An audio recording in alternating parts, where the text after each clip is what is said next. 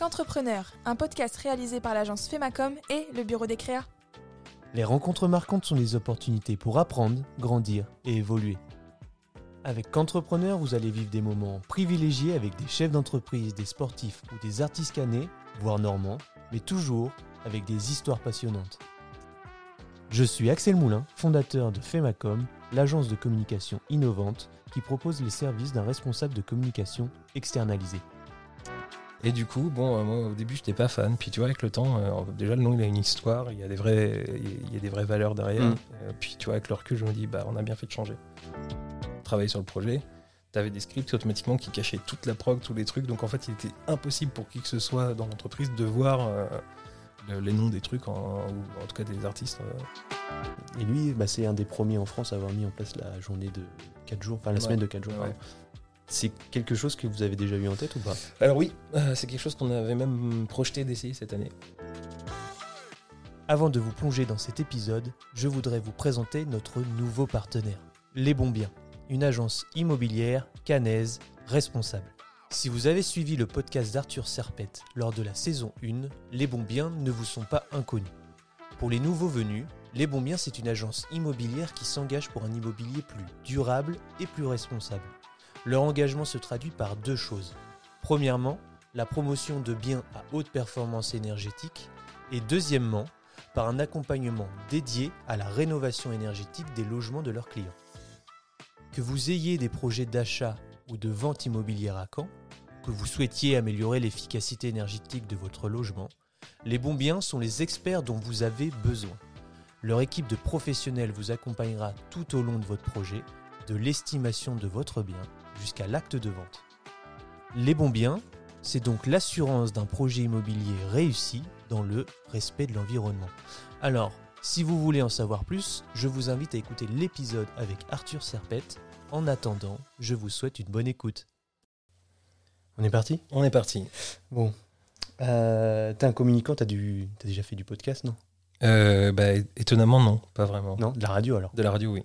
J'aime bien poser cette question à savoir pour savoir un petit peu si je vais vraiment te faire vivre une expérience ou pas du tout. Mais bon, comme tu es un musicien, la- le casque sur les oreilles, le micro, tu connais quand même. Ça va.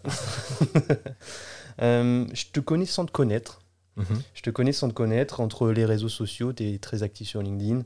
Euh, on a des clients communs, l'ISPN, Développe Imo, Voca Conseil. Tout à fait. Euh, bref, j'ai déjà entendu parler de toi. Quoi. Euh, on s'est déjà eu au téléphone même. on s'est déjà eu au téléphone ouais, par rapport à Développe Imo et Ah oui, Voca je sens. Conseil aussi, peut-être. C'est possible. Euh, on s'est parlé récemment suite à au premier épisode avec Emmanuel Delassagne. Tout à fait. On- très rapidement, on s'est dit que effectivement, tu avais le bon profil pour passer sur qu'entrepreneur. En une semaine, c'était fait. En, en Oui, une semaine, on, on avait trouvé le créneau pour passer ensemble. Euh, Il y en a beaucoup qui m'ont dit.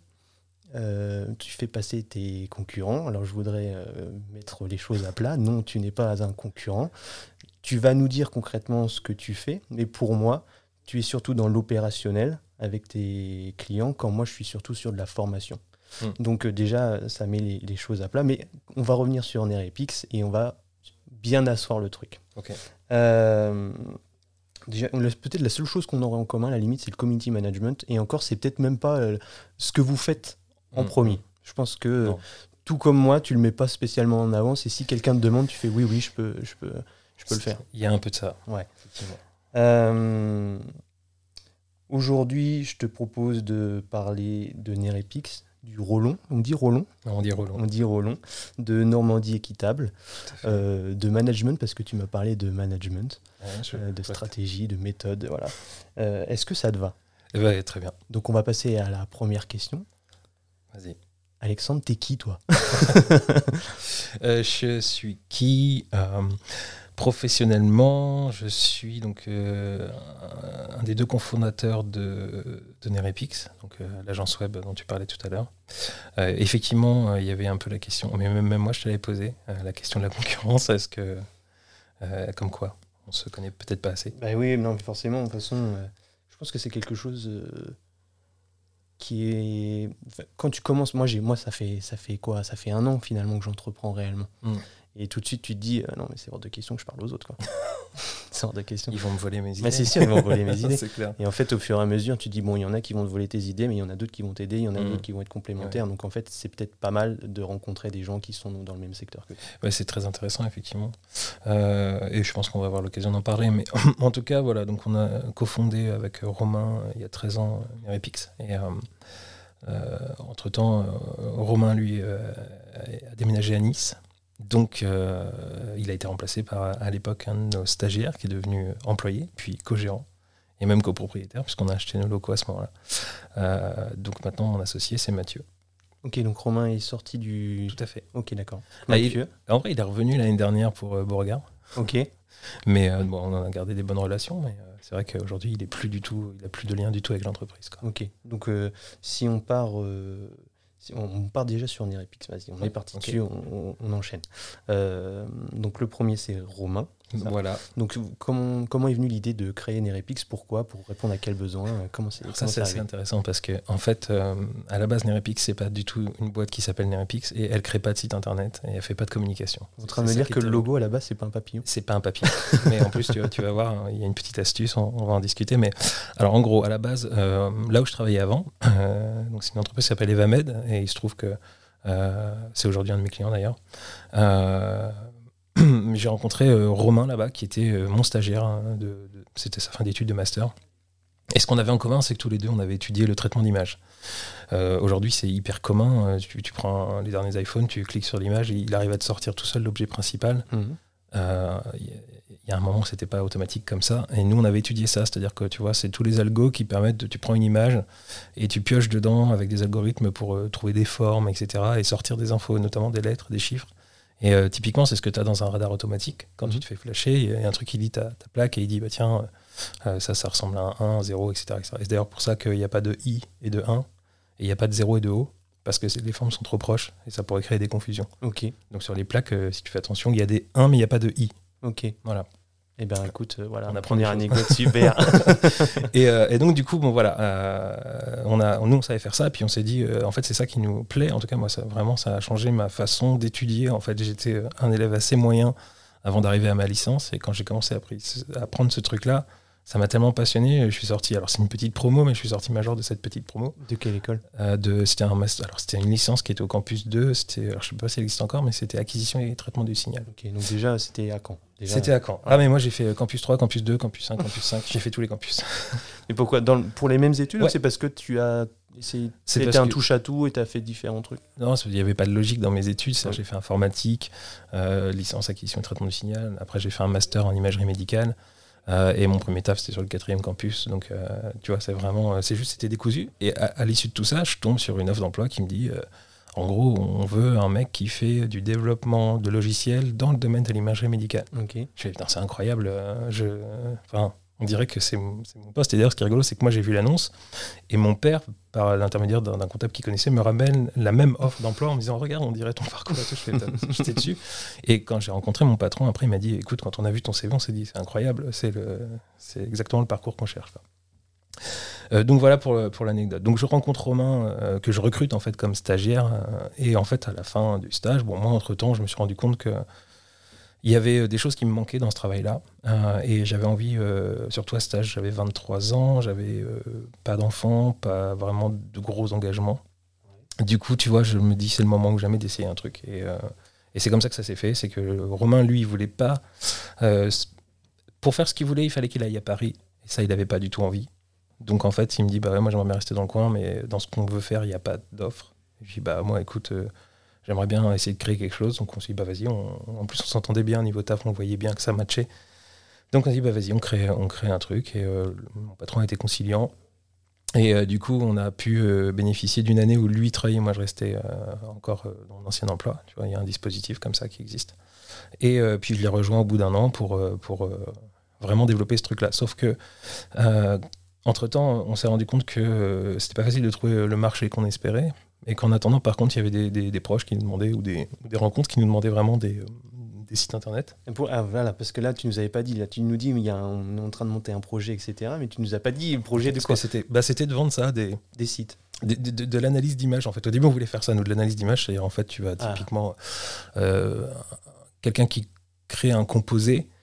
Euh, sur, que tu appliques tu vois, sur des cellules, je sais pas, pour traiter une maladie, Ouais. euh, il va constater que dans son composé, il y a euh, des cellules qui, bah, qui meurent. Et du coup, on- ça se voit en fait au microscope. Mm. Les cellules qui vont bien, elles sont bien rondes et les autres, elles sont nécrosées.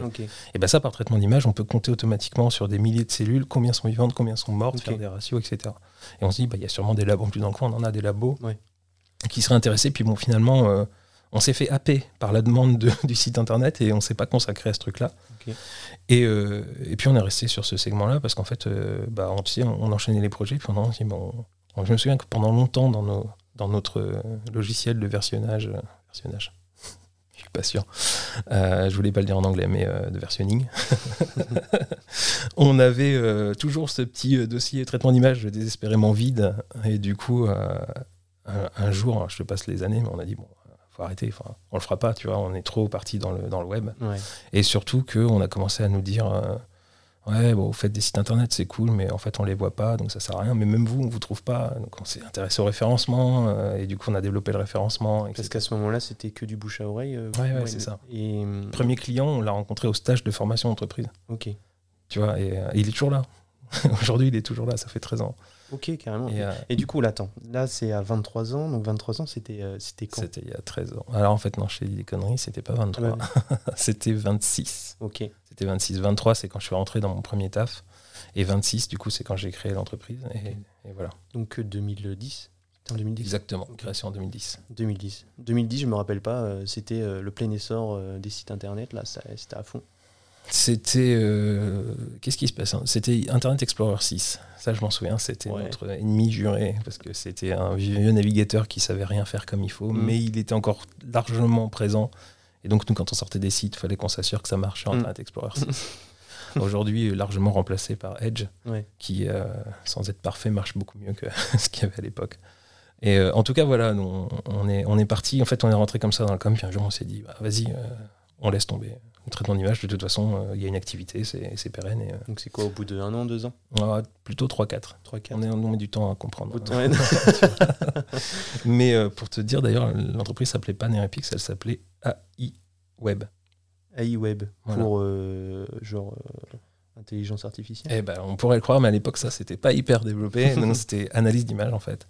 Et web, parce qu'on avait quand même gardé la, la carte. euh, les sites internet, c'est facile, on sait les faire. Peut-être euh, ça nous permettra de manger. Ouais. C'est intéressant comme, comme activité. Et du coup, euh, alors là, petite anecdote marrante. Au bout de six mois, on dépose le nom et on reçoit une lettre d'avocat euh, d'un cabinet parisien qui défend les intérêts d'Apple et qui nous dit bah, les gars, euh, vous êtes gentils, mais AI-web, en fait, euh, ça ressemble trop à l'application iWeb. Ah ouais. Et en plus, même quand tu le dis, tu vois, t'as le- Mm. en fait, c'est une application que qu'avait Mac à l'époque, qui n'existe même plus d'ailleurs, hein, euh, qu'avait Apple, qui permettait de faire des sites internet. Ok. Alors moi, j'étais en mode, euh, j'ai consulté des avocats et ils me disent ouais, en fait, c'est défendable. Par défaut, ils envoient ces lettres-là pour décourager et éviter, mais euh, Ouais. c'est défendable. Moi, j'étais chaud, hein, j'étais parti pour me. puis- Ouais. Tu voulais le garder le nom. Ouais, je voulais garder. Il le était nom, hors de question, j'ai- On a trop galéré à trouver un nom et puis en fait, autour de moi. S'ils veulent le récupérer, ils vont payer quoi. Ouais, mais en fait, c'est même pas qu'ils voulaient le récupérer, c'est qu'ils voulaient nous empêcher de l'utiliser. C'était Ouais. surtout ça, tu vois. Et euh, mon associé et, des gens euh, de, nos- de- de proches de nous me disent Mais attends, mais ça fait six mois que ça existe, gâche pas ton énergie dans- déjà dans un combat ça. débile, change de nom, tu vois. Bon, on a changé de nom et, et du coup, on est devenu Nerepix. Donc euh, ouais, ok. Donc au bout de 4 ans quoi. Ouais, alors non, ça, c'est l'intervention d'Apple, c'était au bout de six mois. Ah, au bout de six- ah oui, c'est ça, au bout de Ouais, 6 mois. ouais. C'est au bout de 4 ans qu'on a laissé tomber l'analyse d'image. En plus, ça correspondait, puisque du coup, dans le nouveau nom, il n'y avait plus AI. Ouais. Donc, c'est devenu un souvenir. Quoi. Pourquoi Nerepix alors C'est quoi le lien? Euh, parce que déjà, c'était très compliqué de trouver un nom. Euh, tu sais, en web et tout, on voulait qu'il y ait web dedans. Il y avait un- des tas de trucs qui existaient euh, Mm. déjà à l'époque. Et euh, finalement, euh, on a fini par se pencher sur. Tu sais, plus. Quand tu cherches un nom, plus le temps passe, plus tu cherches dans des trucs débiles en disant bon ouais, bah écoute on va faire les noms des voitures, les noms, je sais pas quoi. Et nous on est parti dans les divinités grecques et on regardait un peu les fiches Wikipédia, tu vois, et on est tombé sur Néré qui est pas très connu. Et en fait Néré donc c'est euh, le fils de Gaïa et de Pontos. Ouais. Donc Gaïa, c'est la déesse de la terre, Ouais. Et Pontos, c'est le dieu du flot. Mm. Euh, alors rien que ça, déjà, euh, si on s'arrête là, ça nous plaisait parce qu'en fait, le logo à l'époque, c'était une petite terre euh, marron et bleue. Les continents étaient marrons Mm. et la terre était bleue. Alors c'est tout en petits pixels. euh. Et en fait, bah, du coup, Gaïa, la terre, le marron, tu vois, et Pontos, bleu, le flot, on dit déjà ça match, tu vois, avec le logo. Et, et on regarde un peu comment, comment est décrit Pontos. Et en fait, ils disent que c'est une, une divinité bienveillante qui, qui, qui est dans, qui est dans l'écoute, qui, qui n'oublie rien. Et on dit, putain, en fait, ça correspond vraiment à la façon dont on commence les relations avec les clients. Tu vois, justement, on a toute une phase d'écoute et euh, bah, commerciale, entre guillemets, mais, mais qui va loin. Et d'ailleurs, j'ai beaucoup retrouvé dans le podcast d'Emmanuel euh, des choses euh, qui, Ouais. qui correspondent à ce qu'on fait. Mm.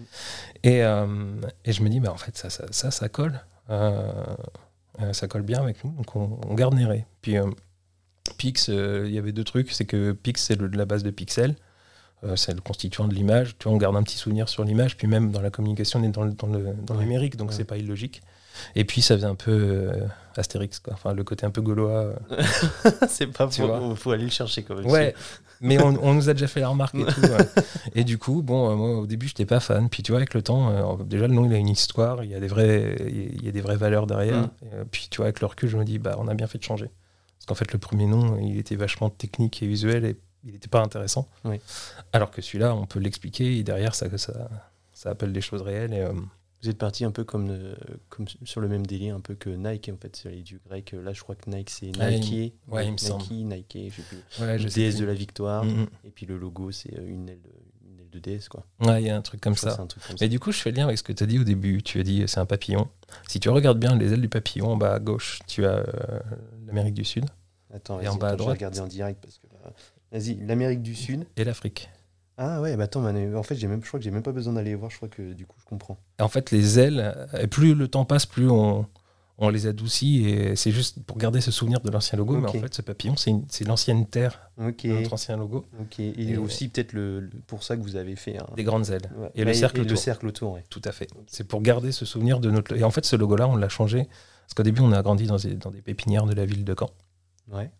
Et quand on est sorti, quand on a acheté nos locaux et qu'on est sorti, on, on a changé la terre en papillon. Tu as le côté en vol. euh, Ouais, d'accord. et, euh, et simplicité, tout en gardant quand même cette espèce de, de- de symbole ancien, tu vois. Quelle histoire. Et ouais, mais en, en vrai, on était content de la transition. On s'est dit. Alors, on nous a beaucoup dit attention, le papillon c'est éphémère et tout. Mm. Bon, c'était il y a 8 ans. Donc, euh, du coup, ça, commence à, ouais. je me dis que c'est bon. On passer l'étape des 3 ans de toute façon. ah ouais, oui, c'est bon. Alors que moi, mon logo, euh, c'est simple. Hein. Fais ma com, euh, un switch euh, on-off, voilà. euh, Ah, voilà. voilà. Mais après, tu sais pas, dans le temps, il va sûrement. C'est ça. bah après, quand tu commences aussi, euh, j'avais pas, je suis pas réfléchi. Non, mais au début, il faut. C'est pas, pas ça qui est le plus important. Euh, si on reprend du coup, alors on n'a même pas donné le nom de l'associé, c'est Mathieu comment? Alors, aujourd'hui, donc mon associé actuel, c'est Mathieu Tirard. Donc c'est et Romain du coup. hein, et l'ancien associé, donc le, l'ancien, le fondateur, c'était euh, Romain Neveu. Neveu, D'accord. Voilà. Comme ça, on pourrait les identifier. Mais euh, tout à fait. Euh, qui, qui lui est parti. Je suis même pas sûr qu'il ait encore les codes d'accès à son mais on pourra l'identifier. Romain était connu pour euh, pas se connecter aux réseaux sociaux. Ah bah c'est. Pour te dire, c'est au bout de 7 ans. Non, pas 7 ans, c'est au bout de 4 ans.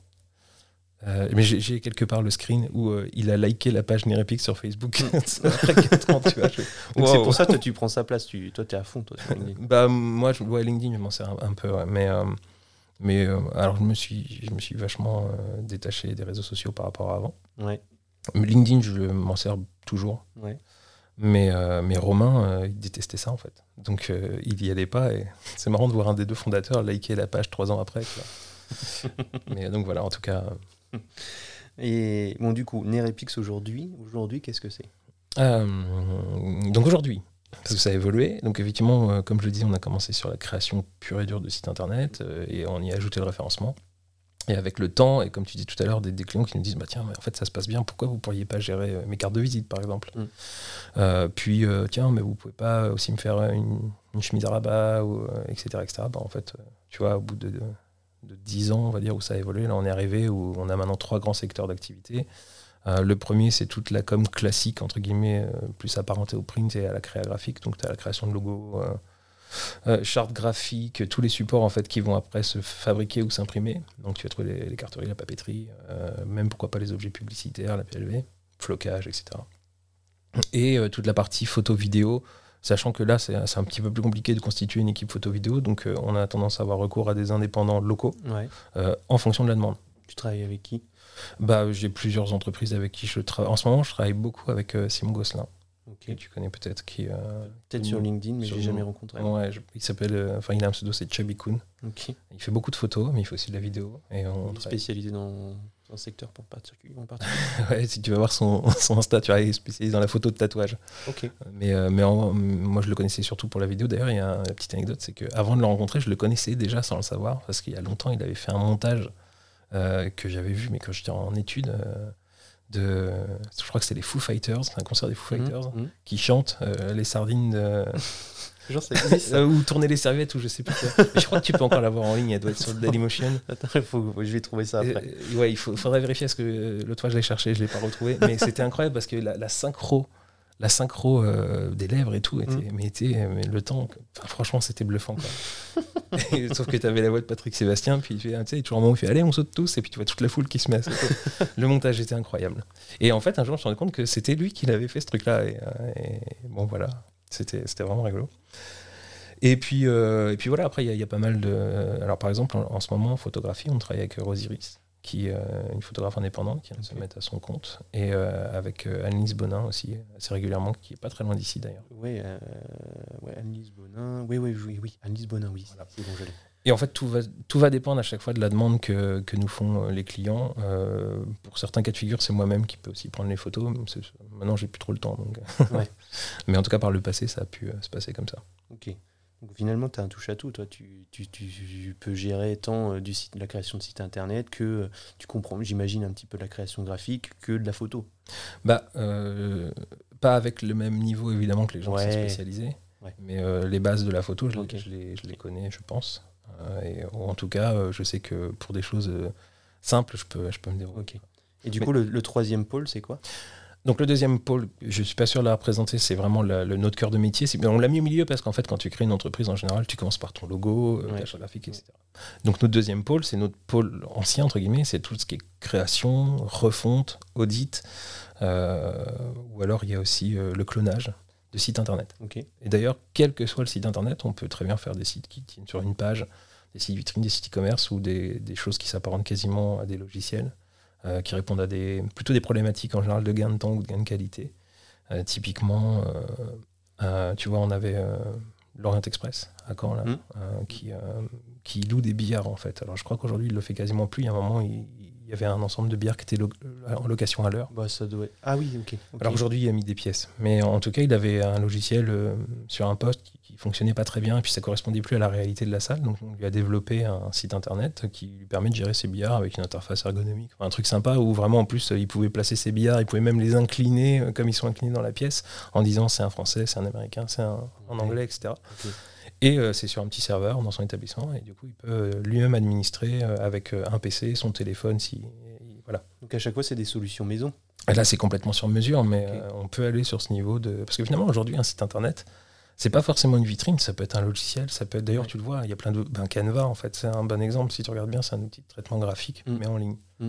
Et aujourd'hui, ça devient quand même un outil vraiment puissant. Enfin, évidemment, il y, des, y a des choses qui, qui sont spécifiques des, choses poussées, tu vas plus les trouver sur des suites comme Adobe, etc. Mais franchement, aujourd'hui, Canva, ça fait quand même. Euh, ça commence à faire mal. Ouais, je sais que je vais me mettre à dos plein de graphistes en disant ça. Non, mais. mais mais c'est la réalité en fait aujourd'hui. Tu te retrouves dans des entreprises, par exemple, euh, moi avec les alternants, il faut aller vite parce que nous, on ne mm. travaille pas que sur les réseaux sociaux, on doit gérer, on doit faire de l'ICO, voilà, euh, gérer le référencement du site internet, on doit faire de la relation presse, on doit faire du machin. Mm. Bah, au bout d'un moment, il y a certaines missions, s'il faut aller vite, bah, tu vas sur Canva et tu vas pas sur Illustrator ou, soit. Bah surtout que tu n'as pas forcément une licence, c'est payant. Euh, là, on a un outil peut-être moins puissant, mais gratuit. Je suis d'accord avec toi sur des, des, choses du quotidien. Euh, je vois pas, euh, je vois pas l'intérêt de refuser de s'en servir en mm. fait, sur le principe que c'est pas Adobe. Et, bon, voilà je vais pas faire de pub, mais. non, mais forcément, forcément que là, en plus, à côté, dans la pièce, il y a des graphistes. Ils vont, ils vont hurler. Faut pas dire trop fort. trop fort. Et donc, le troisième pôle d'activité, on découvre ici tout ce qui va permettre de développer la notoriété d'une entreprise. Euh, donc, c'est là où il y a le point que tu citais tout à l'heure. Euh, bon, d'abord, je cite le référencement naturel parce que ça, c'est ce qu'on a le plus développé. C'est vraiment, euh, c'est même inhérent à la construction du site. Mm. Mais après, il y a un travail qui est fait. Donc c'est des contrats spécifiques. Euh, les publicités dans Google, où tu achètes des mots-clés à Google pour positionner ton site. Euh, on y trouve aussi la gestion et l'animation du site internet, parce mmh. que les clients, ils ont clairement pas le temps ou pas envie de s'embêter à le faire. Donc ils nous envoient du contenu. Alors ça peut être des mails, un truc droppé à l'arrache ou un vocal, et puis bah, nous, on, reformate, on fait valider, on met sur le site et puis on publie. Et ça, ça contribue aussi au référencement naturel en plus. Et puis on trouve euh, effectivement l'animation des réseaux sociaux qui est, qui est quelque chose qui, qui, effectivement était très très à la marge, mais on commence à nous solliciter plus régulièrement pour ce truc-là, en tout cas plus régulièrement qu'avant. Et euh, la publicité sur les réseaux sociaux, on fait de la publicité ciblée, euh, et ça c'est assez intéressant. Voilà globalement euh, de ce côté-là. On fait aussi des audits de réseau. On est quand même sur une communication assez globale. Quoi. Ouais, bah du coup, euh, il nous manque la relation presse. Je suis pas sûr qu'on ira un jour. Ouais. Mais euh, faut, faut quand même retenir que notre cœur de métier, c'est le site internet. C'est vraiment la Et communication tout ce qui tourne autour, ouais. Mais aujourd'hui, on a des solutions euh, vraiment professionnelles du début à la fin de la chaîne. Mm. Euh, et effectivement, j'ai moins de demandes aujourd'hui en créa ou en, en gestion de communauté. Donc forcément, aujourd'hui, la plupart de mon effectif, c'est des développeurs, des intégrateurs, etc. Mais en fonction de comment la, la demande se développe, euh, c'est pas exclu de, de faire un peu plus de print, par exemple, tu vois. Ouais. On, on fait en fonction, en fait. Vous êtes combien, Nerepix là? On est 11, 11, ouais, quand même. plus un chat. Plus un chat, exactement. Et je le vois sur les BD que vous publiez sur LinkedIn. Tout à fait. Ça, je crois que c'est un des trucs euh, préférés. C'est ça que j'aime. Ça, j'aime bien. La bande dessinée. Ouais, la petite bande dessinée. Vous avez une, une illustratrice euh Oui, oui, oui, tout à fait. Alors, euh, c'est rigolo qu'on se voit aujourd'hui parce que cette semaine va sortir notre nouveau site internet. Ouais. Ça fait euh, bien deux ans qu'on est dessus. quand même. Bah parce que tu sais, tu as toujours le site du client qui est en retard ou qui, en tout cas, il y a tel truc, etc. Mm, mm. Il faut, tu monopolises tes ressources sur les projets de tes clients, pas sur, pas sur les outils internes. Du coup, bon, là, il est terminé. Dedans, on va retrouver la BD parce qu'aujourd'hui, elle est accessible que par les réseaux sociaux. Ouais, ouais. Et en fait, on, on voit qu'il y a un vrai engouement pour ce truc-là. Euh, Il y a des écoles où c'est ah ouais, c'est l'agence avec la BD. C'est cool. Ouais, c'est rigolo de. Ça. marrant. Et donc, pour la petite histoire, euh, c'est un truc que j'avais fait quand j'étais plus jeune. Dans mon premier taf, euh, j'avais des chats euh, chez moi et euh, ils faisaient des conneries, je les notais. Puis un jour, euh, en lisant Vie de merde, je me suis rendu compte, je sais pas si tu te souviens de ça, euh, ils avaient fait intervenir des, des illustrateurs pour mettre une vie de merde de leur choix en, en bande dessinée. Puis il y a une nana, je- elle avait choisi une vie de merde sur des chats et sa façon de dessiner les chats, je fais. oh, c'est ouf, il y a, il y a un- il y a un style, j'adore. Donc j'y vais un peu au culot, j'ai écrit à la fille euh, en lui disant écoute, est-ce que ça te dit? Moi j'ai noté les conneries de mes chats depuis euh, trois ans, là, euh, je sais pas quoi en faire. Et en Qui fait, fait ça? Pourquoi t'as fait ça? Je, sais pas pourquoi, parce qu'en fait, des fois, faisait des trucs, mais juste, c'est- c'est c'est improbable, tu vois. J'avais un, un, un exemple qui me vient, mais enfin, j'en ai.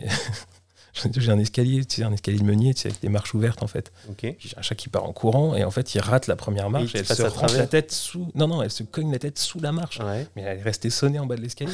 tu vois ça, tu dis, mais en fait, ça, tu. Bon, c'est marrant quand tu le, rencontres- quand tu le racontes, mais tu, tu peux pas. euh, Soit tu l'as filmé sur le moment, soit Mm. c'est mort, tu vois. Ouais. Et en fait, je me suis rendu compte que, euh, en parlant justement avec Mélodie, que, qui est la dessinatrice, que en BD, ça fonctionne. On arrive à, à s'imaginer. Ça, aide ton imaginaire, mais en Mm. fait, ça restitue quand même bien le gag. Et un autre truc horrible, comme moi, la nuit, j'enfermais mes chats dans la salle de bain pour pas euh, digérer dans mon sommeil, parce qu'il n'y a pas de séparation avec la chambre, tu vois. Le matin, j'arrive, il y en avait une, elle avait fait un petit caca juste derrière, juste derrière la porte. Porte qui s'ouvre vers l'intérieur. Bon, bah, ça, en BD, ça rentrait très bien. en vrai, c'était plutôt pénible. Donc, en fait, euh, ça marche. Le, le blog finit par, euh, par balancer. Euh, on arrivait à 2-3 000 visiteurs par mois sur ce blog-là, tu vois. Quand même. Et puis, bon, l'aventure s'arrête au bout d'un moment parce que, bon, bah, essoufflement du projet. Mais, euh, je sais pas, euh, même truc, en fait, au boulot, euh, il y, a une- ambiance sympa, tu vois. Enfin, c'est, bon, l'équipe est relativement jeune. La moyenne d'âge, c'est 27,06 ans. Ouais. Ouais, c'est Très jeune. précis. Ouais, on a un, un algo qui calcule chaque jour la moyenne d'âge en fonction de. c'est quand, vous, quand vous faites chier, vous faites des algos comme ça. Ouais, non, mais en fait, c'est, ça prend rien à Tu te faire. rends compte que t'as un algo alors que le calcul est quand même pas compliqué. Quoi. Ouais, je sais, mais en fait, du coup, j'ai juste les dates de naissance, puis ça calcule automatiquement. Bah tiens, aujourd'hui, la moyenne d'âge, c'est tant. Aujourd'hui, Bah, c'est en fonction de qui est placé, qui est, qui est dans, présent dans la boîte. C'est vraiment au jour le jour parce qu'il te prend les- le nombre de jours euh, entre aujourd'hui et les dates de naissance de chacun, il fait une moyenne. Est-ce que du coup, en fonction des périodes, euh, la moyenne d'âge est un peu plus. Ouais. euh, ouais ok. Bah ouais, Quand il fait froid, euh, c'est plus jeune parce Non, que les jus iraient chez eux ou... Non, non, ça change. Non, Non, c'est- les effectifs qui soient chez eux ou au travail, Ouais. ça compte, tu vois. Et, euh, et donc, mais en tout cas, ça crée une ambiance assez jeune et marrante, tu vois. Et du coup, il y en a des conneries. Et même, je me retrouve avec le même truc, je me dis, putain, là, c'est pareil, ça, c'est c'est trop marrant, mais il aurait fallu le filmer, tu vois. Même si tu le racontes, j'ai une anecdote qui est rigolote. Je suis en rendez-vous, alors c'était avec mon ancien associé, justement. Je suis en rendez-vous euh, avec euh, quelqu'un. Euh, et il se trouve que c'était dans, un bureau, tu vois, c'était un peu comme ici, c'était un espace de coworking. Donc c'est dans le bureau d'à côté. Il rentre dans mon rendez-vous pour me dire quelque chose d'important, parce que on- normalement on n'interrompt pas un rendez-vous comme ça, tu vois. Et bon, il me passe le message, je sais même plus ce que c'était, et il ressort. Et on voit la clenche qui fait mais tu sais, mais genre dix fois que je Ouais. Mais je regarde mon, mon client, je dis, mais qu'est-ce qu'il fait Et la porte se rouvre et Romain me fait, je suis désolé, j'avais la main qui était coincée derrière la planche. et tu dis, mais personne fait ça, tu vois. Donc c'est que des histoires vraies. C'est que des histoires. Ah. Et, et en fait, c'est ça, même le truc, quand je me dis, bon, bah voilà, on peut pas, on les a pas filmés, on peut les raconter, mais c'est tout. Puis en fait, je me dis, mais voilà, on fait, en fait, on fait une, BD. Mm.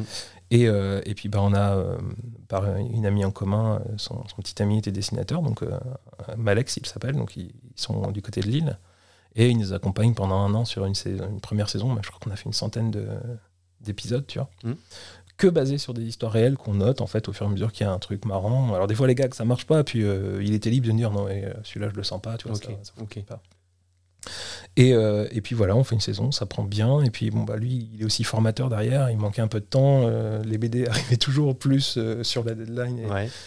Bon, jour, on dit, écoute, voilà, c'est pas grave, on, on- on- on reste là-dessus. Et puis, moi, j'ai Lou, en fait, qui est arrivée dans l'équipe, qui est illustratrice. Et du coup, elle, a, elle a réussi à reprendre exactement le style graphique qui avait été mis dans les personnages, et même en créer des nouveaux, tu vois, dans le, dans le même esprit. Et du coup, c'est aujourd'hui, c'est fait en interne par une de nos, une de, une de nos collègues. C'est cool. Non, en vrai, j'espère que moi bientôt je serai euh, l'agence. Ah oui, l'agence avec le podcast. Tu vois.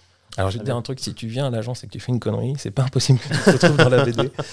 ça pourrait. Mais c'est- attends, Est-ce que ça donne beaucoup de visibilité parce que moi je vais venir juste pour ça. Tu peux, Je mais, prépare ma connerie et je viens. mais je te jure, il y a plein de clients qui se retrouvent dans la BD, alors ça les fait marrer, puis quand on peut, on les tag. euh, euh, mais parce que des fois, pendant un rendez-vous, il se passe un truc marrant, bah, ça, ça nous arrête pas. hein, tu vois. et d'ailleurs, pour la petite anecdote, on a eu, on a été mis en relation avec euh, un éditeur et euh, et il y a en ce moment en discussion Carrément.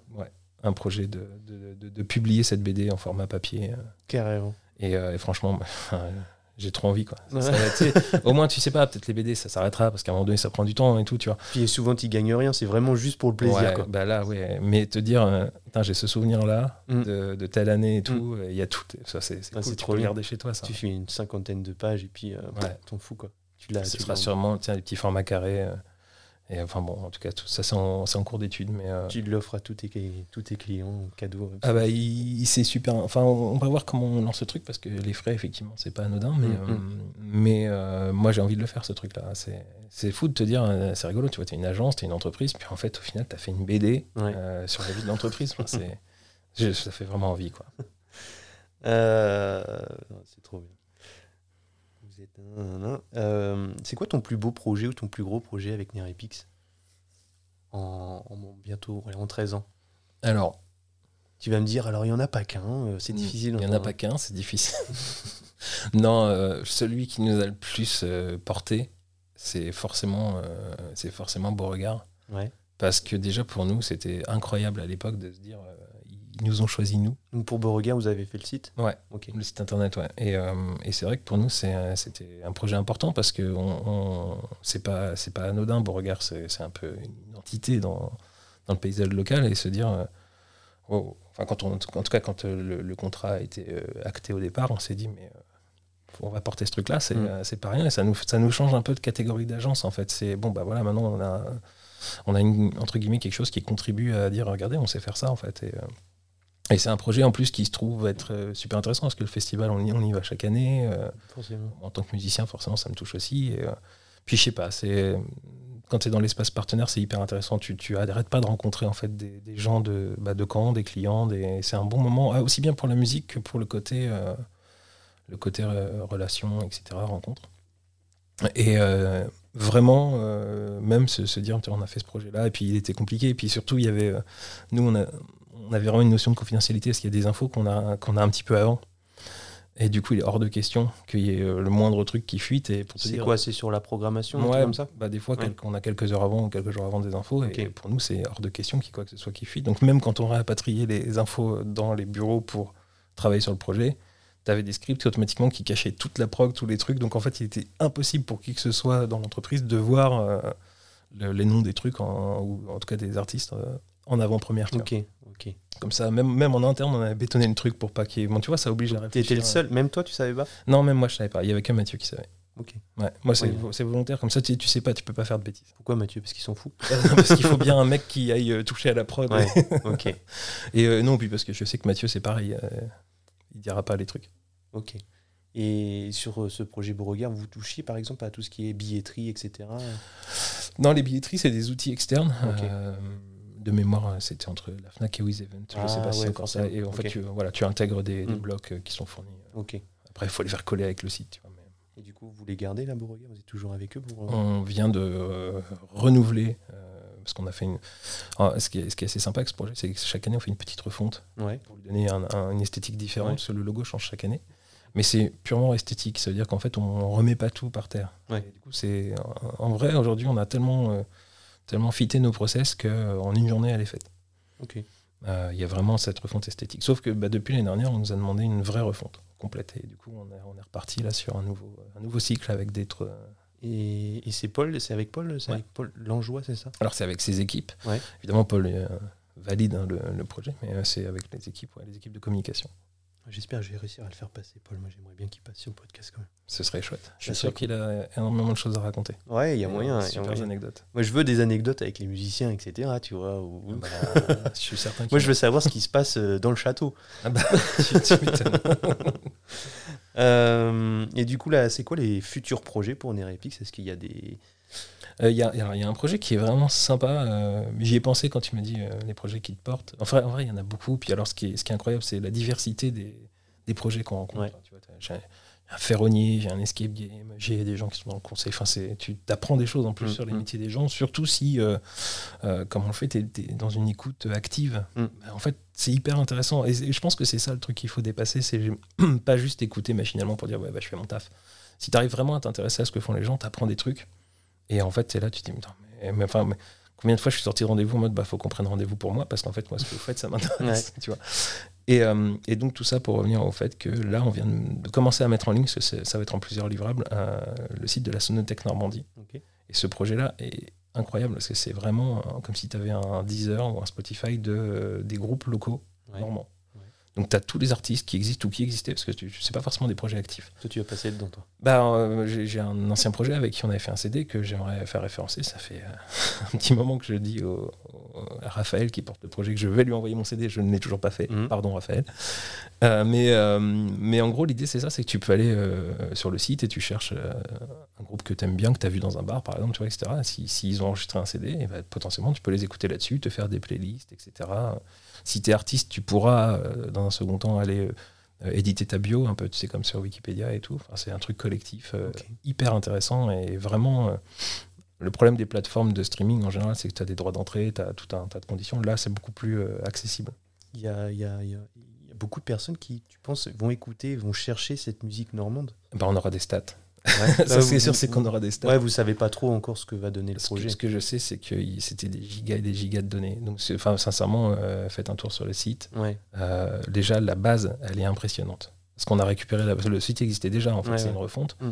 La base, de, de- de- le nombre d'artistes, de projets, de, ouais, c'est incroyable. Et franchement, en local, on a des très bons, euh, des très très bons artistes. tu vois. Alors moi, je suis un petit peu moins dans ce domaine-là en ce moment, mais à l'époque, je sais que j'en étais arrivé au point où je prenais plus plaisir à, à écouter des groupes locaux qui jouent vraiment très bien, qui pour le coup sont des vrais instrumentistes et des vrais chanteurs et des, et des vrais musiciens, que d'écouter ce qui passait à la radio. Tu vois. Ok. Et, euh, et- et vraiment, enfin, quand on prend le Joseph- temps. Un Joseph Kamel. Je, je t'avoue, je connais pas. Tu connais pas? Non, non, non. Pourtant, c'est un canet euh, qui a fait euh, The Voice Ouais. et qui passe pas mal euh, en ce moment à la radio. Ça, me, ça me parle. Je, pense que le, le nom égyptien. ouais, le nom m'est pas inconnu, mais je, je il a dû pas. le faire deux fois, si je dis pas de bêtises. Au pire, il m'en voudra pas. Mais je crois que la première fois, il a pas été très long. Et la deuxième fois, il a, ça a bien marché. Ouais. Donc euh, là, il commence à tourner. Il a un manager et tout. Et, C'est qui le manager, tu sais? Euh, je peux le retrouver. Je peux le retrouver, mais Parce- là, je l'ai pas en Parce tête. que je pense que c'est par ce biais-là que le nom me dit quelque chose. Ok, bah, on verra ça Ça après. serait, au bien, pire. ça serait bien Léo. Peut-être. Mm. Je sais qu'il, je crois qu'il est jeune. Léo, c'est un nom de jeune. Je non, non, mais euh, à, à vérifier, mais euh, euh, après, moi, comme je te disais, je me suis un peu. dé- Alors, déjà, moi, j'ai pas de télé chez moi. Donc, Ouais. tout ce qui est. C'est vrai que tout ce qui est un peu The Voice, tout ça, je suis pas super. euh, Ouais, trop de risques que le chat le casse, casse la télé. tout. Ouais, non, c'est même pas ça. C'est de toute façon, je pense que j'aurais pas le temps de la regarder, donc c'est vrai que je, je l'utilise pas. Mais du coup, c'est vrai que j'ai un peu pas forcément toujours ces refs là. Euh, en revanche, euh, et c'est pareil pour le, le- le monde musical bah, de la région, tu vois. depuis 2-3 ans, moi, le, Covid a mis un peu un coup d'arrêt à mes activités de mmh. musicien, en enfin en tout cas dans des groupes. Mmh. Et c'est vrai que du coup, je m'intéresse moins depuis 2-3 ans à ce qui se passe localement. Je suis en train de remettre des choses en place. Mais du coup, là, j'ai une petite déconnexion de 2-3 ans Ouais, il y a, y a des petits projets comme T'es pas connu, euh, des trucs comme ça. Ouais, bah justement, et, ça, je, je, remercie Emmanuel pour ça, parce que c'est typiquement ce qui m'a remis un peu le pied à l'étrier. Euh, en fait, moi, j'ai gardé une activité où je suis batteur dans un jazz band. Mais, euh, ça s'appelle comment? Le. Je suis pas sûr. mais oui, pardon, parce qu'en fait, moi, j'avais un autre jazz band. Le Melon Jazz Band. C'est un jazz band qui existe depuis 40 ans. En fait, je dis c'est le MJB. On dit MJB en général.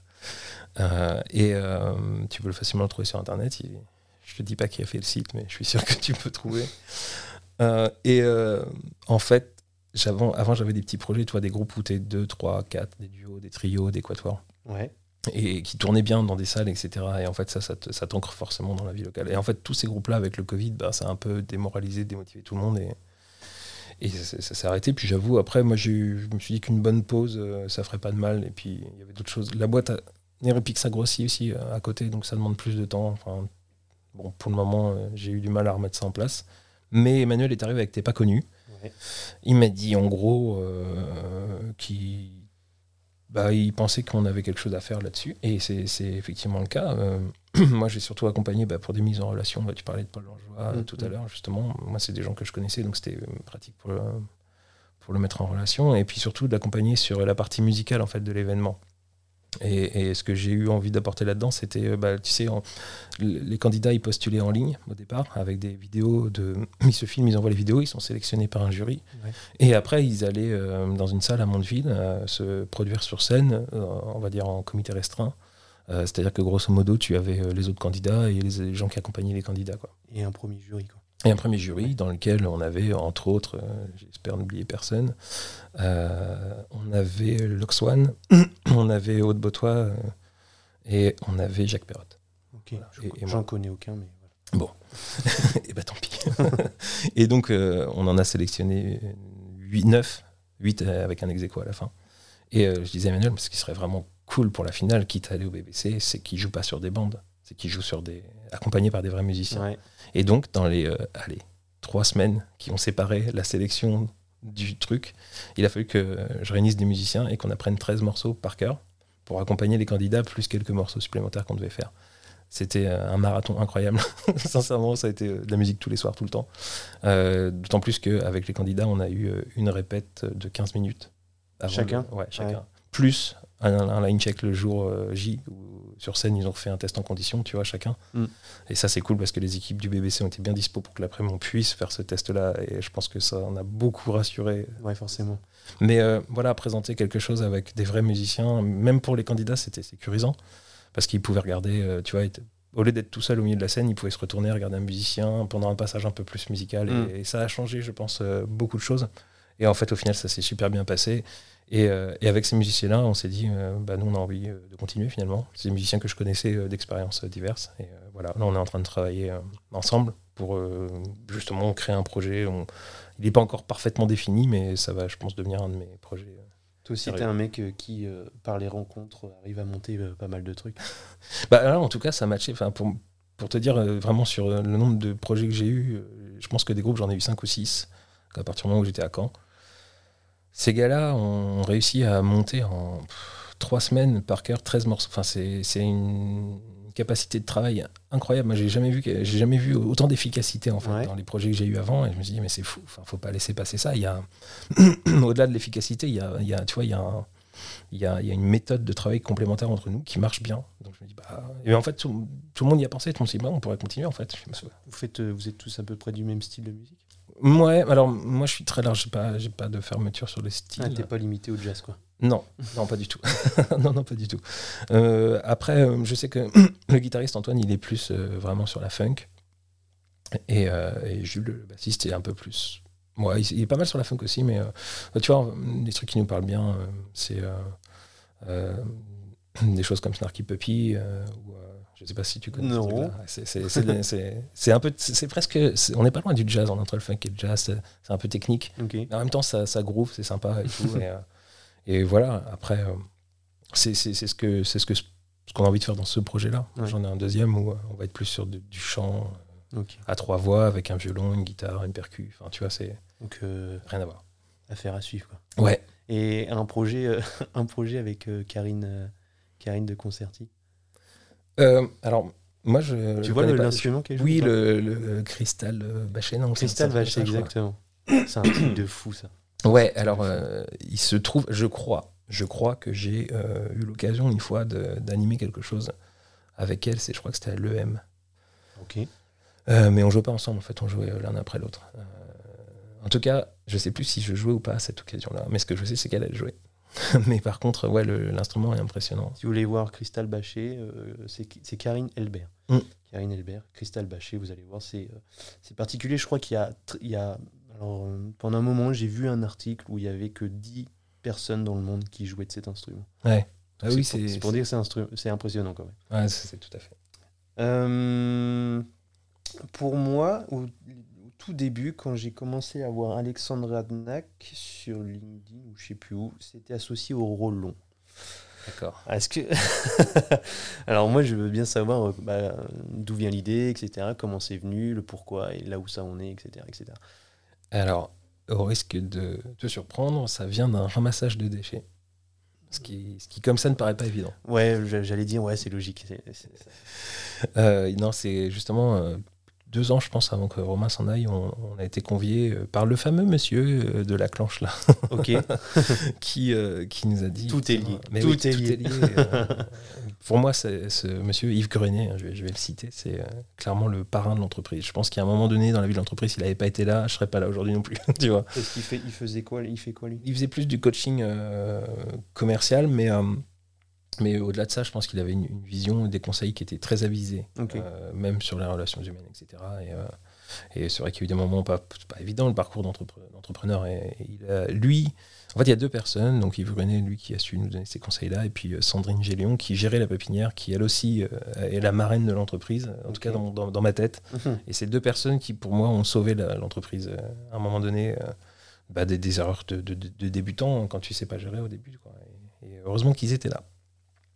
Donc Yves nous convie à un ramassage de déchets qui était à, à l'époque organisé par le Galet dans la baie de Salnel, tu vois, à Merville. Et on sort euh, un truc monstrueux, genre 70 kilos de déchets de la baie. Et, euh, et donc c'est assez incroyable. Et, et finalement, on continue à participer à ces trucs-là. Et avec Yves et Youssang, euh, Mhm. donc euh, Antoine et Luc, on crée, euh, enfin sur l'initiative clairement de, de Yves, un, un- un espèce de mouvement qui n'a pas de structure juridique, c'était pas une asso, euh, il s'appelait Mouvement euh, Engagement Pérenne. Et l'idée, c'était euh, de montrer aussi un peu ce que, ce que permettait la signature électronique, qui à l'époque n'était pas connue comme Usang l'est actuellement. Euh, et en fait, en gros, sur ce site-là, on balançait 10 règles simples que peuvent faire les entreprises pour essayer de faire un peu moins de mal à la planète. Et euh, donc, c'est des trucs assez lambda, tu vois, genre trier ses déchets, faire du covoiturage, etc. Et l'idée, c'était qu'une boîte pouvait se connecter et dire bon, ben moi, je prends au moins trois engagements, et tu pouvais en prendre plus si tu voulais. Et, c'était qu'un engagement moral. hein. Et puis nous, on, on se dit, oh, tiens, vas-y, euh, on va faire les 10. et du coup, on, on se lance sur les 10 et on s'organise. Donc, euh, effectivement, on trie déjà les déchets, tu vois, mais on, on rajoute les autres trucs. Donc, il y, a- il y a des notions de ne pas imprimer pour n'importe quoi, etc. Mhm. Enfin, bon, bref, c'est couper tout le matériel quand tu t'en vas le soir, etc. Et en fait, euh, sans le savoir, on venait de mettre les pieds dans la RSE. Ouais. Et, euh, et- et littéralement, au fur et à mesure, bah, ça, on, on a toujours cherché à aller un petit peu plus loin. Tiens, mais ça c'est bien, mais on pourrait faire ça. Euh. Et, et puis un jour, euh, donc j'arrive au BNI euh, des Dracars et je rencontre Alexandra Beljoudi, qui est la gérante du spot traiteur. Oui. Et euh, au bout d'un certain temps, euh, au détour d'une conversation, Alex me dit euh, Mais en fait, toi, il faudrait que tu viennes chez Normandie Équitable. Alors moi, je fais Mais je vois pas, tu vois, nous, on fait pas pousser des sites bio, je vois pas ce que je vais faire là-dedans. Enfin, dans ma tête, pour moi, Normandie Équitable, c'est écologie, c'est bio. Ouais. Et je vois pas ce que moi, avec mes sites internet, je peux aller faire là-dedans, tu vois. Je suis pas allé voir ce qu'était Normandie Équitable exprès pour que tu Pour que me je te le raconte. mais bon, même si j'ai une idée du, du truc. C'est vraiment une asso qui, euh, qui assemble, en fait, si tu veux, des, des- des entreprises de la région. Mhm. D'ailleurs, ça peut être aussi, tu peux adhérer à titre individuel, euh, qui ont euh, justement une volonté de faire différemment et, si possible, mieux. Notamment euh, sur les trois secteurs, bah, environnement, social et économique. Ok. Tout en, toute entreprise. Ouais, t'as de tout. T'as as, des gens, bah, il y, a la- y a la Mecola, qui est dedans, que, qui du coup est un, Ouais. un peu connu, mais tu peux retrouver l'important, tu peux retrouver des, des traiteurs, des fabricants, etc., qui justement euh, vont être soit dans le bio, euh, soit dans euh, le circuit court. Enfin voilà, l'idée c'est vraiment qu'ils aient cette démarche. Donc de des restos potentiellement. Ah mais t'as as vraiment de tout. hein. Et justement, c'est ça qui est intéressant, c'est que c'est pas juste. Moi, dans ma tête, à l'époque, c'était bon, bah, bio, c'est cultivateur, point. Mm. Mais non, pas du tout, en fait. Tu te rends compte que. Mais bon, j'avais aucune idée de ce que c'était, moi, la RSE, tu vois. Et en rentrant là-dedans, euh, bah, on se rend compte qu'effectivement, euh, il n'y a pas que ce qu'on fait pousser. En fait, on peut, euh, on peut dans la façon. Bah, en fait, j'écouvre les, les sept piliers de la RSE, tu vois. Donc, c'est euh, le respect de l'homme, c'est euh, la loyauté des pratiques, euh, c'est euh, l'environnement. Ça en fait partie, tu vois. Mm, C'est un des piliers. Et puis, en bref, t'en as sept. Et puis, euh, peu à peu, on se met à, à se mettre là-dedans. Donc, tiens, on pourrait améliorer ça. Bah, tiens, euh, l'électricité, c'est cool, mais EDF, en fait, il y a de tout. On va chez Enercop. Donc, Enercop, c'est que euh, solaire, euh, hydraulique et, et les éoliennes. Et au fur et à mesure, tu vois, on commence à, à rentrer de plus en plus dans ces trucs-là. Et dans le volet circuit court, je me retrouve en contact avec le Rollon, où euh, en fait, bah, le Rollon, c'est une monnaie locale. Et l'idée, c'est que ça existait déjà ce ça existe. Alors, euh, pas quand je suis rentré chez Équitable, mais en fait, c'est- je crois que c'était créé en 2017 ou 2018, je sais plus. Je dis peut-être des bêtises, il Ouais. faudra vérifier ça. Mhm. et, euh, et en fait, l'idée, c'est que l'argent que tu collectes euh, au travers du Rollon reste de, en Normandie, quoi qu'il arrive. Mhm. Donc, tu peux pas trouver cet argent partir dans un paradis fiscal ou quoi que ce soit. Tu sais qu'il va être réutilisé dans un autre commerce de proximité, etc. Et, euh, mais ça, c'est assez. Alors, en plus, c'est très simple. hein. Un Rollon égale un euro. Donc les conversions sont, sont très évidentes. Ouais. Et ça fait qu'effectivement, tu peux aller euh, au marché. euh, tu peux aller au marché le matin, puis euh, tu, tu- tu as quelqu'un qui prend le roulon, bah, tu sors ton application, tu dis bah, je vous règle en roulon, paf, 15 euros, validé, tu montres que tu as bien fait le virement, tu as une petite coche verte, tu peux pas louper. La personne peut même vérifier qu'elle a bien reçu en direct. Hop, c'est OK, puis lui, il va payer son fournisseur avec ça, et le fournisseur, je sais pas, il va se faire un site internet, et puis bah, il va nous l'acheter en roulon. Moi, aujourd'hui, j'ai des gens qui me payent leur site internet en roulon. Ah ouais? Ouais. Le site internet, ça coûte cher, ils ont vachement de roulons. J'ai beaucoup de roulons. non, non, enfin, j'ai pas forcément beaucoup. Déjà, il y a un plafond aujourd'hui, et en plus, euh, ça reste aujourd'hui quand même une minorité. D'ailleurs, c'est assez intéressant parce que finalement, ceux qui me payent euh, les prestations en roulon, ce sont des acteurs engagés. Mm. Euh, tu vas trouver des gens qui. euh, Alors, je, je vais en citer quelques-uns parce que c'est intéressant. Tu vas trouver. euh, Alors, aujourd'hui, le règle pas, mais ça a été évoqué euh, Atom Game, qui est un escape game qui est euh, à côté de la gare, qui, pour moi, présente parmi les meilleures énigmes de Caen. Si vraiment il y a un escape euh, à découvrir, pour moi, c'est celui-là. J'ai pas d'action chez eux, Ouais. mais pour euh, avoir Mais c'est un bon copain. non, non, mais pour avoir fait énormément d'escape games, et franchement, à Caen, je trouve qu'il y a des très bons escape games. Mais Ouais. alors, ils ont une euh, capacité de finition de leur salle qui est incroyable. Et vraiment, euh, pour moi, c'est une belle première euh, expérience de commencer si on connaît pas trop les escape games par, Ok. par ce qu'ils font. Euh, tu as euh, typiquement euh, les savons d'Aurélie qui fabriquent des savons bio, etc. Tu as, euh, bah, il y a un site qui est en cours de développement euh, qui s'appelle la bougie normande. Et voilà, et à chaque fois, tu vois, c'est des, euh, c'est de la fabrication euh, artisanale avec des produits locaux, le plus sourcé possible, etc. Et c'est, assez intéressant. Et moi-même, par exemple, tu vois, je peux réutiliser mes rollons chez d'autres acteurs et très souvent, tu retrouves aussi cette philosophie. Euh, la plupart du temps, je vais euh, les utiliser, euh, par exemple, au Préenville, qui prend le rollon. Donc, on va avec l'équipement j'ai là-bas, bah, on règle en. Euh, le drive, la fourmilière qui est à côté de chez nous, chez qui on se fournit. Axel, ouais. Voilà, exactement. Et ben, on peut régler nos courses en roulon, on prend notre café là-bas, on prend un peu les consommables, tu vois. Ouais. Ouais, en plus, l'avantage, c'est qu'on est vraiment pas très loin de chez elle. Et voilà, et ça permet de circuler, euh, ça permet de faire circuler cet argent-là. Et si tu le veux en tant qu'entreprise, tu peux aussi euh, payer tes salariés. Alors, il faut qu'ils soient évidemment d'accord, mais tu peux leur donner une partie de leur salaire ou des primes en. Ouais. Et ça peut avoir ses avantages. Et il y en a un vraiment pour les particuliers, c'est que le roulon, il est soutenu par la région. Mm. Et à chaque fois que tu dépenses 100 roulons, tu reçois 5 roulons. Ok. Donc c'est un peu comme si tu avais une euh, super carte de euh, moins 5% sur Ouais. tout. Ouais. En tout cas pour les gens qui acceptent le roulant. Et où est-ce que tu peux faire de la conversion euh, si voilà, j'ai 100 euros co- Comment je fais pour avoir En 100 ligne roulons En ligne, ok. Tu dis, Il y je a un veux- site internet. ouais, tu mets ton IBAN et puis hop, tu fais un virement vers Ça ton compte Tu te retrouves ça sur une appli? C'est une application qui est très bien faite, en plus compatible Face ID, donc ça va très vite de se C'est toi qui l'as fait? Non, pas du tout. Pas. Non, pas du tout. Mais, euh, mais en tout cas, voilà, ça c'est un, c'est un truc pratique. Euh, c'est vraiment c'est c'est 5%. Pour le particulier, c'est incroyable. hein. C'est- et D'ailleurs, c'est même, je sais même pas si ce dispositif continuera dans le temps. Mais aujourd'hui, dis-toi que tout ce que tu achètes en roulon, c'est 5%, enfin, moins 5%. Et j'ai une de mes salariés qui me faisait une remarque l'autre fois que j'ai trouvé euh, pertinentes. Elle me disait, bah, en fait, moi, euh, pourquoi pas avoir un peu de relon Parce que je me suis rendu compte que si je voulais les dépenser, ça m'obligeait à aller dans des établissements où la qualité de ce que j'achète va être meilleure. Et en fait, aujourd'hui, euh, des fois, euh, pas le temps, ou on n'y pense pas, on va aller acheter dans des endroits où tu sais pas forcément d'où ça vient, etc. etc. Et il dit, bah ouais, en fait, je sais que si j'y vais et je paye en relon, pour adhérer au relon, il y a une charte éthique dans à laquelle il faut adhérer, tu vois. C'est moral bah, C'est ça. Et du coup, alors c'est moral, mais tu as quand même un comité éthique qui valide les, dossiers, etc.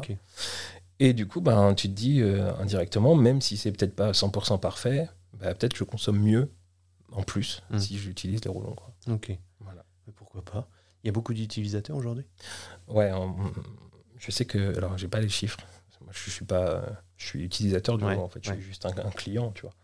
Mais euh, je sais qu'il y a. Euh, ah, je ne vais pas dire de bêtises. Il faudrait inviter euh, quelqu'un du Relon, mais en tout cas, je sais qu'il y a plus de 10 000 utilisateurs, ça c'est certain. Ce qui est déjà pas mal. Et en professionnel, on est plus de 500, il me semble. Ouais, on est plus de 500. Ok.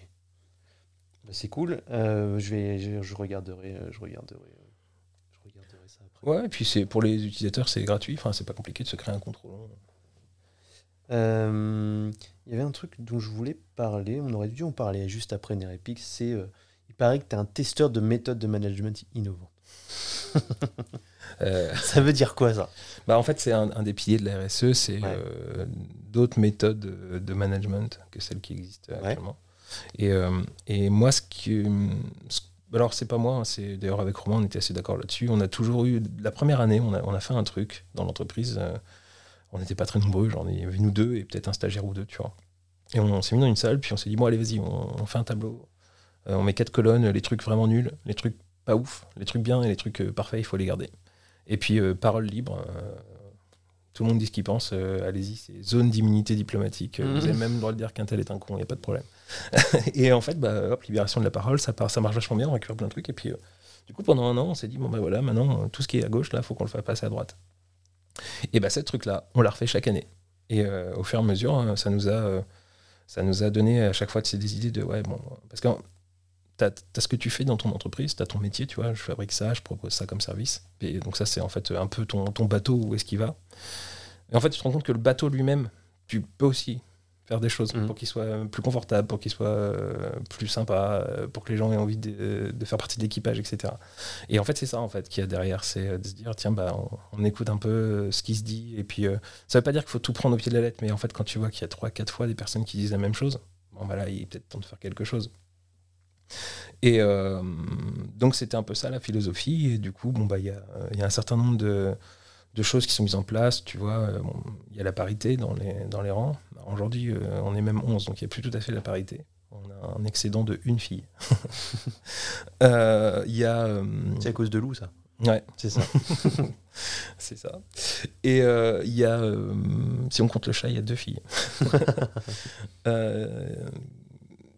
tu as plein de choses, tu vois, tu as, as, beaucoup de, de, possibilités de, parler, de, demander des choses, d'échanger. Là, euh, le, truc qu'on vient juste de mettre en place, c'est de la flexibilité des horaires. Ça veut dire qu'en fait, tu as un tronçon commun d'horaires, parce que c'est quand même pas évident d'organiser une équipe de plus de 10 personnes mm. si tout le monde fait son, sa vie de son côté sans regarder ce que font les autres. Mais là, ce qu'on s'est dit, c'est, ah, tiens, entre 8h et 10h, on peut arriver à l'heure qu'on veut.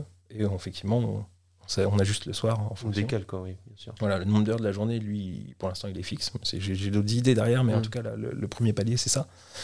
Et, euh, et, puis voilà, on fait en fonction de. Bon, faut regarder, faut anticiper, faut parler avec les autres pour voir euh, mettre personne en difficulté. Mais euh, l'idée, c'est ça. c'est Et la gestion des projets, ça se passe comment? Est-ce que vous avez. Moi, j'ai entendu parler, je l'ai jamais mis en place parce que bah, moi, il y a moi et mon alternante. Mais en gros, ce qu'on appelle les scrums, tu sais, c'est des retours très, très, très, très récurrents sur un même projet pour avoir un petit peu l'avis de tout le monde, même si c'est pas, euh, par exemple, si c'est un projet de création de site, on va peut-être demander à l'illustratrice, à l'illustratrice quand même ce qu'elle en demande, etc. Mm. Est-ce que ce genre de truc vous le faites? Alors ça, euh, les scrums, j'en ai déjà entendu parler. Non, on fait pas ça. Euh, après, on sollicite facilement les gens dans l'équipe, ça, il n'y a, a, pas de problème. et puis, il y a une phase, nous, de test en fait des sites internet où là, peu importe ton taf dans l'entreprise, tu vas faire un test à un moment donné. Euh, parce qu'on a besoin de tester déjà tous les navigateurs qui existent. Est-ce que c'est responsive? Est-ce que voilà. mais est-ce que c'est pareil? Parce que tu vois, ça peut être cool sur euh, Firefox, mais en fait, euh, mm. généralement Firefox et Chrome, ça se passe bien. Mais peut-être que sur Safari ou sur un, vieux Edge, ça ne mm. marche pas. Mm. Voilà, c'est ces choses-là qu'on va. Et du coup, bah, tout le monde se retrouve sur le projet et peut dire euh, en fait, on a un logiciel qui nous permet de dire bon, bah, tiens, il faut que tu testes ça, ça donne quoi? Et dire, eh ben, En fait, bon, ça, ça marche pas. Mais en fait, au-delà où ça marche ou ça marche pas, mais même au-delà de ça, j'ai l'impression que ce truc-là, c'est pas logique. Enfin, tu vois, on peut donner. euh, et après, tu as quelqu'un qui se prend toute la liste des bugs et qui doit résoudre les trucs au fur et à mesure. Et euh, donc, en fait, tout le monde participe euh, au projet. Ok, quand même. J'ai Ouais. vu, moi, j'écoute un podcast en particulier. Ils avaient invité Laurent de la Clergerie et le DLC. Ouais. Et lui, bah, c'est un des premiers en France à avoir mis en place la journée de 4 jours, enfin la Ouais. semaine de 4 jours. C'est quelque chose que vous avez déjà eu en tête ou pas? Alors oui, euh, c'est quelque chose qu'on avait même projeté d'essayer cette année. Ouais. euh, à la base. Euh, sauf qu'en fait, l'année n'a pas été si évidente que ce qu'on souhaitait. Et euh, on n'a pas trouvé la phase euh, temporelle où c'était. Parce qu'on voudrait d'abord faire un test, tu vois, avant de se L'été peut-être, non?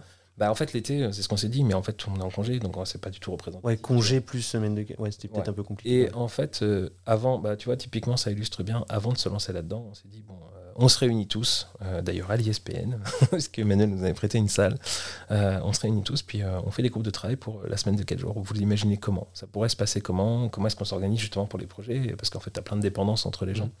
Et en fait, par petits groupes, chacun réfléchissait sur bah, voilà, les problématiques que ça pourrait lever. Puis après, on fait un tour de table, on change le groupe et c'est bon, bah, voilà les problématiques que les autres ont soulevées, comment est-ce qu'on peut les résoudre?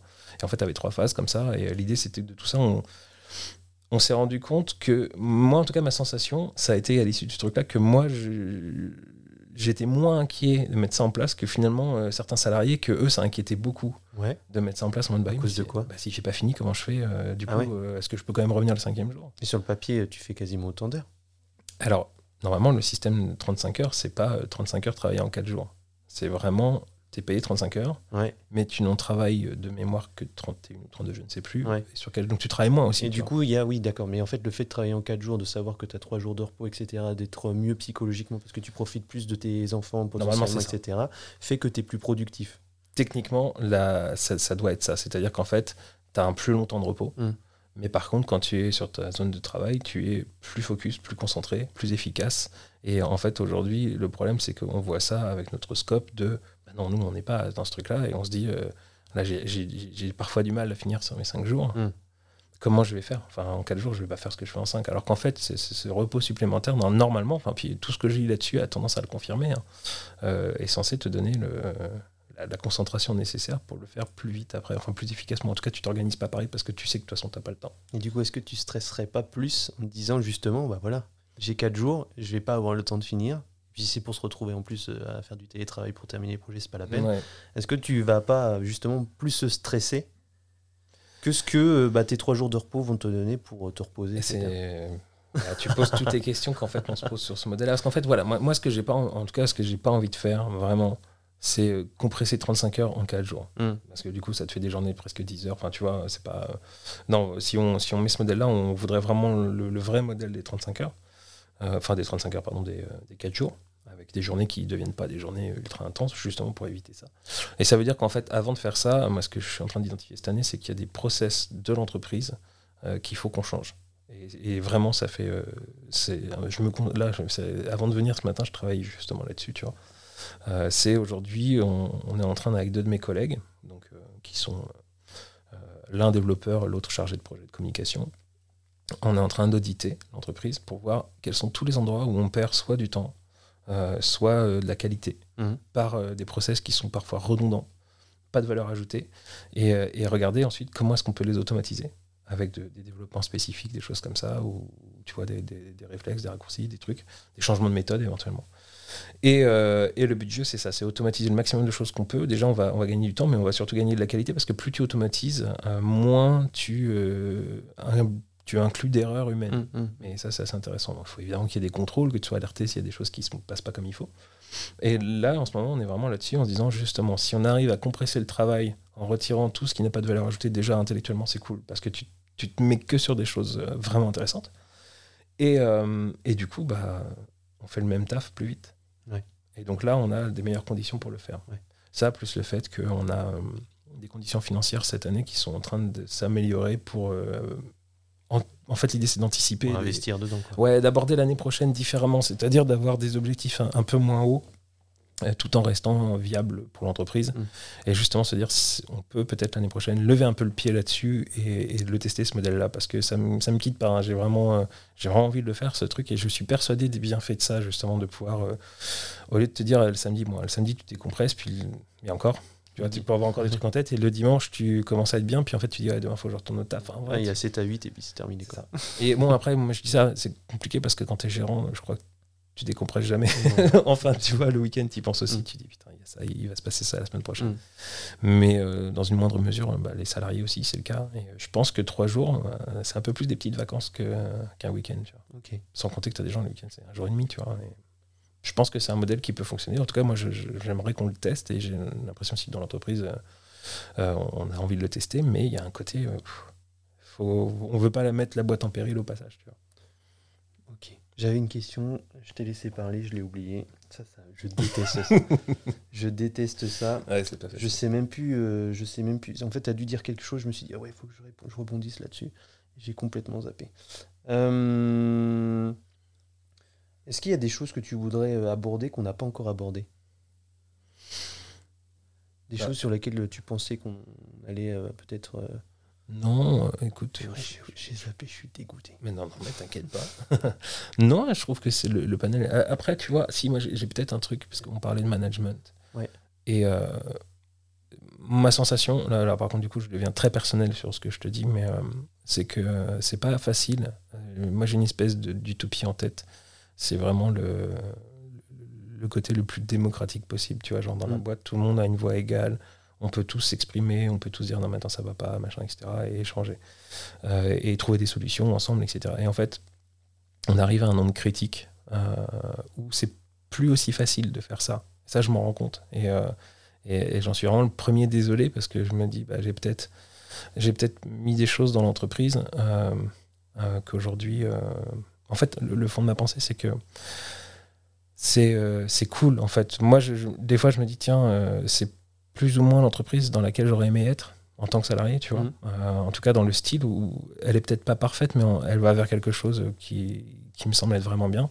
Mais en fait, ça, c'est pas que des acquis, c'est pas que des choses qu'on récupère. Ça veut dire qu'en face, il faut aussi, euh, il faut aussi avoir des responsabilités. Et, c'est là où en fait, je trouve qu'on on peut toucher les limites de ce système-là. Et c'est peut-être des choses euh, sur lesquelles j'aimerais bien échanger avec d'autres, euh, gérants, mais avoir un système comme ça où tout le monde participe, ça veut dire que ça oblige aussi les gens à être rigoureux avec eux-mêmes, à être et ça c'est pas facile parce que c'est souvent là où dans les sociétés ça, ça va moins fonctionner. C'est- C'est-à-dire qu'en fait comme tu laisses un cadre un peu plus libre et chacun est autonome, ce que, ce j'ai l'impression c'est que sur certains sujets, euh, sur, certains, euh, sur certaines tâches, mais parfois aussi sur certains conflits, etc., les gens sont pas forcément autonomes. Euh, S'il n'y a pas quelqu'un qui vient dire bon et maintenant il faut régler ça, etc., bah, c'est ça la limite. C'est ton rôle, ça? Non, bah, oui, mais non, justement. Enfin, oui, euh, dans, un- dans une, euh, on va dire dans, dans une hiérarchie lambda, tu vois, oui, c'est surtout, euh, surtout dans une entreprise où la moyenne d'âge est jeune. C'est ça. Et ben, on est d'accord sur une, sur une hiérarchie normale, c'est plutôt au gérant ou au manager de Mm. trancher sur des trucs comme ça. Et là, en fait, l'idée, moi, c'est d'avoir un groupe qui est capable de s'autoréguler, c'est-à-dire dire, il y a quelque chose qui s'installe qui n'est pas bon, ou il y a tel projet là, ça part comme il faut pas. Bah, pas justement attendre que quelqu'un, entre guillemets, du dessus vienne dire, attends, ça va pas, tu vois. Et Est-ce que tu penses que c'est la clé pour finalement garder euh, euh, bah, les salariés le plus longtemps possible dans la Ça, boîte oui, je pense. Ouais. Je pense que c'est important. Mais ce que je veux dire par là, c'est que ce qu'il faut comprendre dans un système comme ça, si on veut qu'il marche, Mm. c'est que c'est pas juste.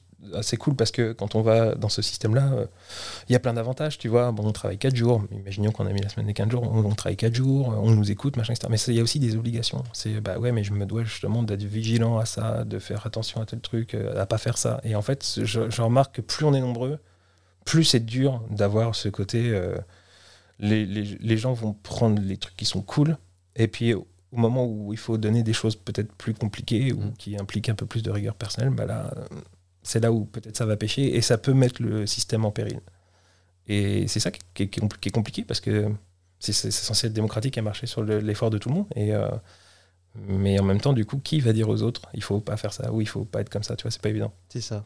Là, vraiment, c'est la, la zone d'expérimentation, elle est là en fait. Et là, tout de suite, je suis un peu entre deux zones où, bah, effectivement, euh, je me rends compte que c'est cool de pouvoir euh, inclure tout le monde.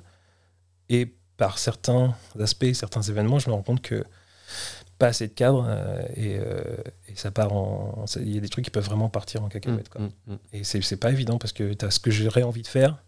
Et en fait, des fois, la réalité qui me rattrape où je me dis, euh, ouais, en fait, tu vois, si t'es pas là pour arbitrer, euh, personne va le faire. Quoi. Et euh, ça gâche un peu le, le truc que j'aurais envie de faire. Moi, je prends toutes les infos, tu vois. Moi, je suis, je suis pas dans ta situation. Je la connais Mm. pas cette situation. Peut-être un jour, tu vois. Mais c'est bien déjà d'avoir un avis. Et c'est surtout pour ceux qui nous écoutent et qui peuvent peut-être être dans cette situation. Dans cette situation. En gros, l'idée, c'est de se dire, si vous avez envie d'en parler avec Alexandre, Ah, je Parce suis qu'il- totalement ouvert. il a l'air ouais, effectivement totalement ouvert pour pouvoir euh, euh, discuter et euh, peut-être apporter des solutions. Bah ouais, ouais, moi je me pose vraiment la question dans des grands groupes, tu sais, où ils sont 50, 100, Ouais, comment ouais. comment c'est géré tout ça quoi?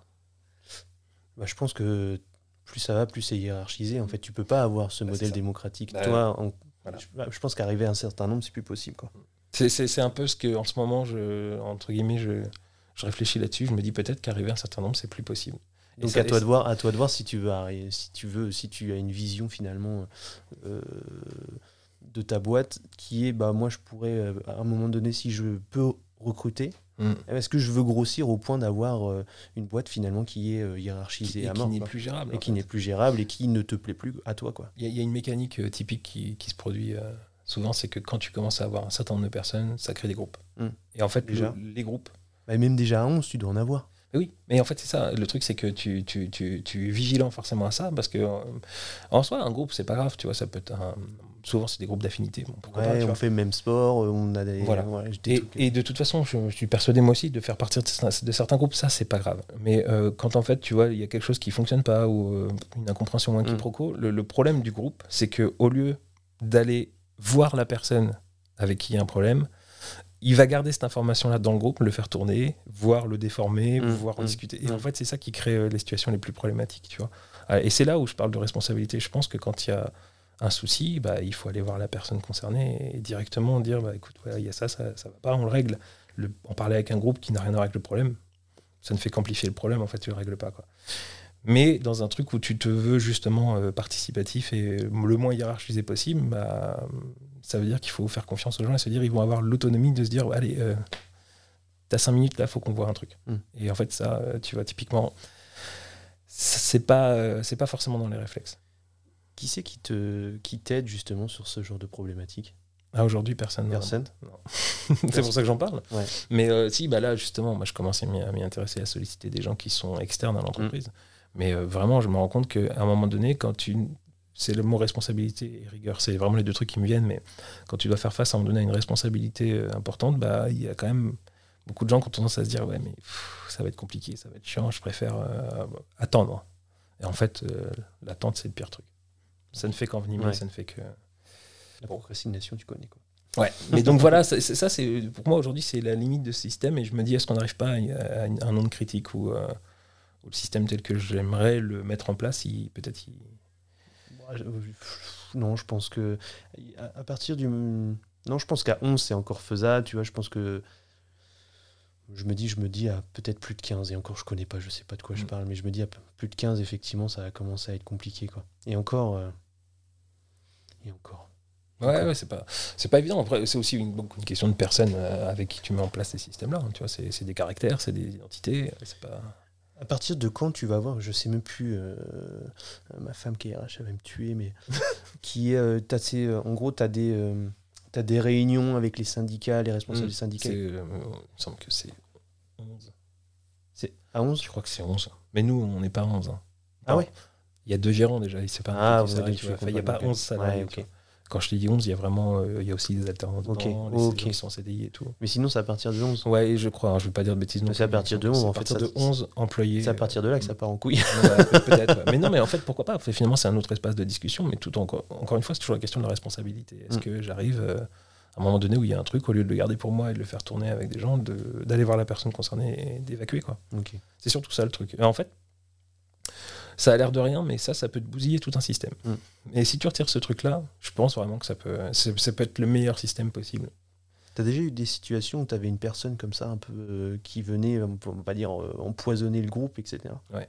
Ouais? Ouais, je te demande pas de donner le nom. Non. mais- Non, non, j'ai déjà eu ce cas de figure. ouais. Ouais. Plusieurs fois, enfin, mais, mais pas forcément euh, récemment. Enfin, je veux dire, dans l'histoire de l'entreprise, Il y, a, il y a toujours eu des gens avec qui peut-être euh, la- l'affinité passe pas ou euh, bon voilà tu, tu fais avec tu vois. Enfin, puis, en général euh, il se passe quelque chose c'est que tout le monde l'identifie dans l'entreprise tu vois tu te dis ouais, bon, alors là c'est un petit peu plus compliqué donc Est-ce que tu penses que c'est un problème de recrutement? Non, non, non, non. C'est, il peut y avoir plein de facteurs. Enfin, euh, c'est pas évident. euh, bon, déjà, c'est vrai que tu peux pas être ami avec tout le monde, Mhm. c'est certain. Et, euh, et après, tu as les caractères et les façons de réagir des gens et tout. Il y a, il y a- il y a certainement, euh, parfois, ça a pu être un problème de recrutement, c'est sûr. Pierre Pesquerel, tu, Ouais. tu dois connaître de Birdie Ouais, je Agency. connais, ouais. On a fait un, il y a un épisode qui va sortir dans la saison 1. Toi, tu seras dans la saison 2, mais lui, D'accord. euh, son recrutement, il se fait en quatre étapes. Ouais. T'as combien d'étapes, toi? J'en ai trois. Trois quand même. Ouais. C'est quoi? C'est des petites étapes, par contre. Ouais. Elles sont, c'est pas pénible, mais en gros, la première, c'est que tu dois envoyer un mail au chat. Effectivement, donc euh, Ness, elle a un mail. Ness, c'est le nom de notre chat. Ness.nerepix.fr. Donc tu envoies un mail où tu lui fais euh, la lettre de motivation que tu as toujours rêvé de faire. Mais, euh, mais pas, surtout pas le monsieur, madame, veuillez. Voilà. Hors de question. D'ailleurs, je ne les lis même pas celle-là. Ok. Et je reçois des trucs incroyables. Vraiment, j'ai reçu des cartes postales imprimées sur des. J'ai reçu un mec qui m'est venu avec un jeu de loi, qu'il- un jeu de moi, qu'il avait fait sur un- une feuille A1. Ok. Donc, une énorme carré où il avait fait toutes les étapes de sa vie sous forme de jeu de loi, tu vois. Et euh, bon, voilà, donc ça, c'est la première étape. Et euh, là, tu, tu- tu vois tout de suite les- l'esprit des gens, l'initiative, etc. Ensuite, ce truc-là euh, donne euh, une réponse du chat qui dit bah, écoute, désolé, non, il n'y a, rien du tout en ce moment. Ou alors, bah oui, écoute, là, justement, il y a C'est une offre. manière de, de te dédouaner, en fait, déresponsabiliser. Non, c'est pas moi qui ai dit non. Non, non, c'est même pas ça, parce que moi, des fois, j'envoie des mails euh, à certains candidats, même si euh, les- on a des réponses un peu standards. Ouais. Mais moi, parfois, j'envoie des réponses. Ah non, écoute, bon, t'as dû recevoir un mail du chat. mais juste, je vais te dire, ton, ton CV est quand même particulièrement bien Ouais. fait, ou ta lettre était cool et tout. Tu vois, ça peut arriver qu'on ait un- une toute personnalisation. et, euh, et typiquement, euh, c'est surtout que ça les fait marrer. En fait, ça dédramatise un peu le process, tu vois. Puis surtout, ça les oblige à créer quelque chose de, de- de différent. Mm. Ensuite, le chat, s'il décide que c'est. Enfin bon, bref, la personne qui simule le chat, s'il trouve que le profil est intéressant et qu'en plus en ce moment on est en recrutement, il va euh, organiser des tests. Euh, donc on fait d'abord une petite phase de test euh, technique en ligne, donc c'est des tests chronométrés. En gros, on envoie un truc et puis la personne elle attend le temps pour nous envoyer un résultat. Et en- tests, psycho? Non, non, non, des tests. Bah, en fait, je peux même pas te dire quel test, parce que ça, ça dépend vraiment de l'offre. Ok. Euh, typiquement, euh, si c'est quelqu'un qui est sur du, euh, du technique, bah, ça va être des tests de dev, etc. etc. Mm. tu vois. Et c'est intéressant parce que les tests, par contre, on les a bien réfléchis et ils testent à la fois les, les, vrais- les skills et les soft skills. Vraiment, bon, tout est observé en fait. Et ça, souvent, les candidats, bon, je suis en train de le dévoiler, mais Mm. les candidats ne le voient pas forcément. Et puis, en fonction des tests, bah, le chat, il dit Bon, bah écoute, c'était cool. Mes humains sont d'accord pour te recevoir tel jour à telle heure. Et après, on rencontre les personnes et euh, on les rencontre qu'une fois.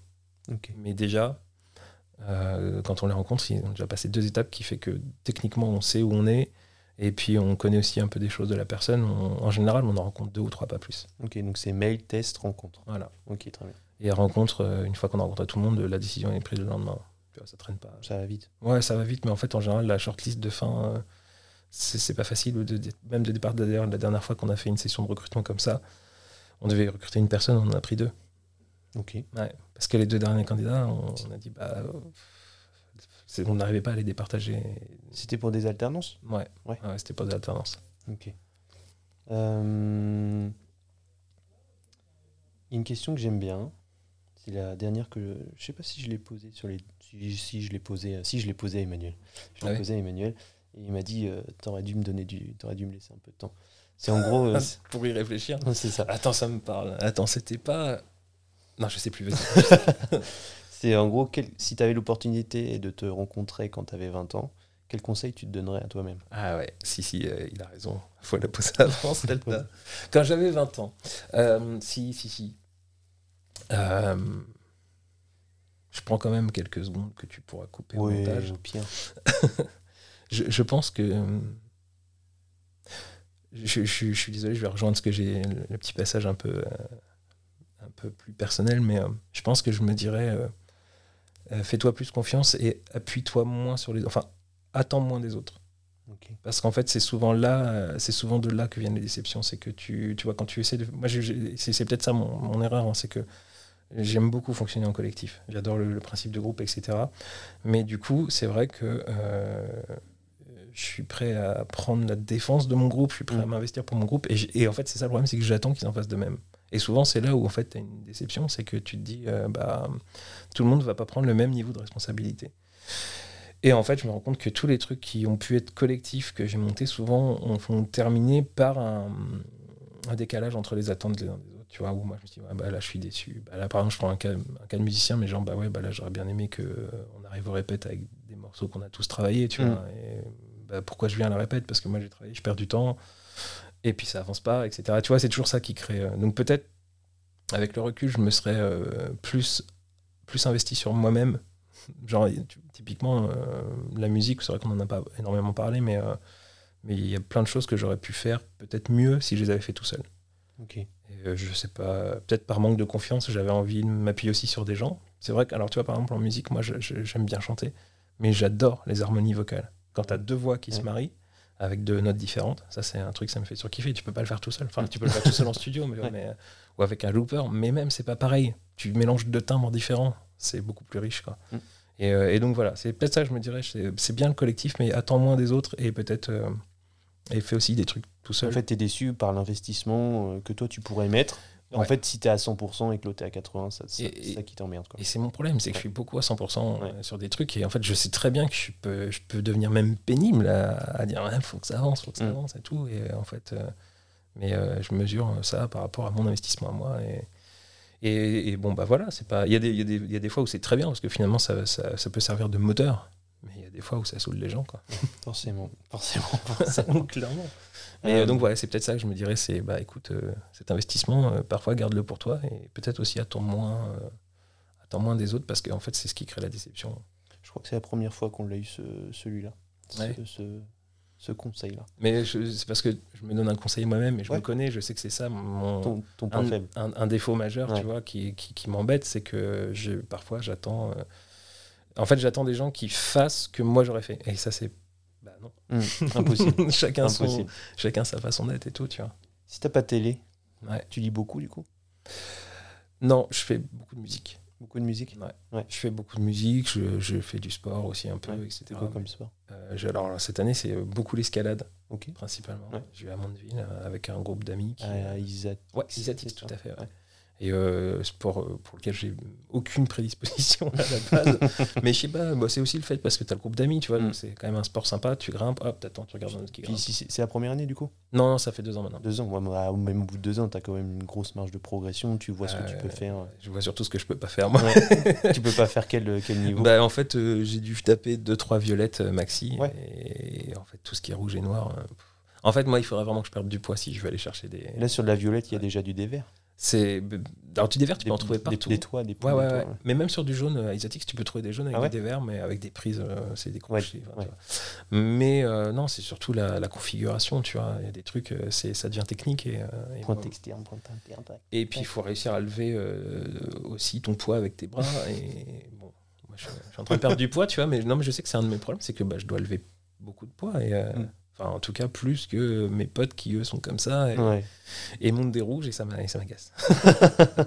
Donc, t'es un compétiteur? Non, Non, non, pas dans le sport. Ouais. Alors c'est ça qui est bizarre, c'est que du coup dans le sport, moi j'ai fait du judo quand j'étais petit, la natation et tout, j'ai tendance à perdre toutes mes compètes. euh. Ah ouais? Je sais pas, je sais pas, ça n'a pas été mon truc. Moi, J'aime bien faire du sport, en vrai, mais euh, j'ai pas cet esprit, en tout cas pas dans le sport. Je l'ai plus dans la musique, je l'ai plus dans pourquoi pas l'entreprise, mais pas dans le sport. ouais. Ok. Est-ce que je te laisserai pas faire euh, clore le podcast? Tu veux que je dise quoi? Une intro. tu, tu te dis bah, déjà que c'était bien. Carrément, en vrai, oui, c'était rigolo. Puis, euh, euh, je t'avais dit que euh, le premier podcast que j'ai écouté, c'est celui d'Emmanuel. Euh, je me souviens t'avoir dit, euh, c'est incroyable, je l'ai pas, je l'ai pas entendu passer. Ouais. C'est vrai que je, je faisais quelque chose en même temps, mais même, enfin, ça m'a paru très très rapide. Et en fait, euh, être là, c'est rapide aussi. C'est rapide ouais, aussi, ouais, hein. Ça passe super vite, c'est complètement différent. Ouais. Parler de soi, etc. Et moi, j'adore. En fait, le podcast, il est fait. À la base, il est fait pour moi. hein. Il est fait pour apprendre des autres. Et en fait, effectivement, là, on a fait peut-être, je sais pas, je sais pas. ça, ça marche, je sais pas. Une heure, euh, une heure et demie peut-être. Ah, il dit 1h24 lui là. Euh, 1h24, tu vois. Et effectivement, j'ai l'impression que ça a pris une demi-heure aussi. Donc, euh, l'idée, c'est que. J'espère que les autres le ressentent aussi comme ça. Bah ouais, ouais. Et puis voilà, j'espère euh, pas avoir été euh, trop barbant avec certains certains aspects de, de- de l'échange, mais en tout cas, euh, c'était intéressant de pouvoir discuter de tout ça. Euh, et euh, je pense que on avait parlé de gens que tu aimerais peut-être euh, interviewer. Et C'est rigolo parce que ce qui ressort de ça, c'est que j'ai des idées de, Ouais. de personnes que je pourrais t'indiquer. Eh ben, on, on verra, on verra, on verra ça en. Sûrement plein de trucs à dire. Ah oui, je vais pas dire. là. Eh ben, merci beaucoup Alexandre. Ah, merci en tout toi. cas, j'ai passé un très bon interview. J'espère que euh, les auditeurs aussi. Euh, je vous propose euh, de que tu es là et à bientôt pour un nouvel épisode de Qu'entrepreneur. À bientôt. Merci beaucoup. Allez, encore un épisode de qualité. En tout cas, si tu entends ça, c'est que cet épisode de Qu'entrepreneur t'a plu. Il ne faut surtout pas hésiter à me recommander des chefs d'entreprise, des sportifs ou des artistes de ton entourage que tu jugeras pertinents pour ce podcast. Tu deviendras la plus belle des personnes si tu partages cet épisode. Aussi, petit instant promo, si tu as des besoins en communication. Tous les membres du bureau des créas ainsi que Femacom seront prendre soin de toi. Je suis Axel Moulin et à bientôt pour un nouvel épisode.